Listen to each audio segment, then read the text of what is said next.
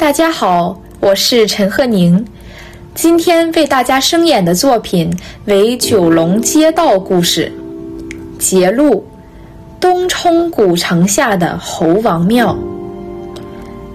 大屿山近海的地方，上有两座猴王庙，一座在东冲，一座在石壁。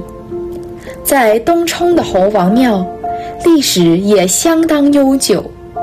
是比米埔凹头的猴王庙更古的。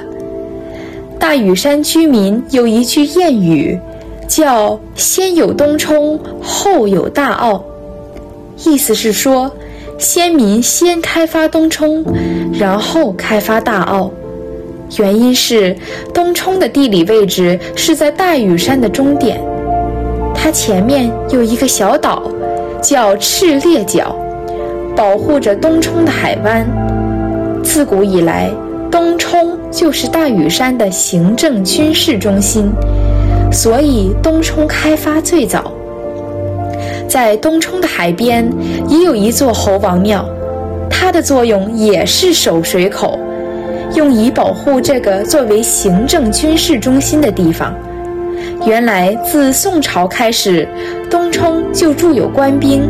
在该处管制附近一带的盐田，盖古代盐是有税的日用品，而大屿山颇多盐田，故驻兵防走私。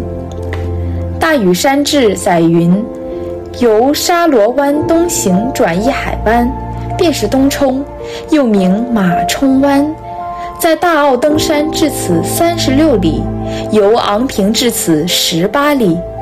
在大屿山之正北，向大东山脚下岭皮村，有古城一座，周围一百余丈，高二丈，有城门三个，中为拱辰门，左为连更门，右为接秀门。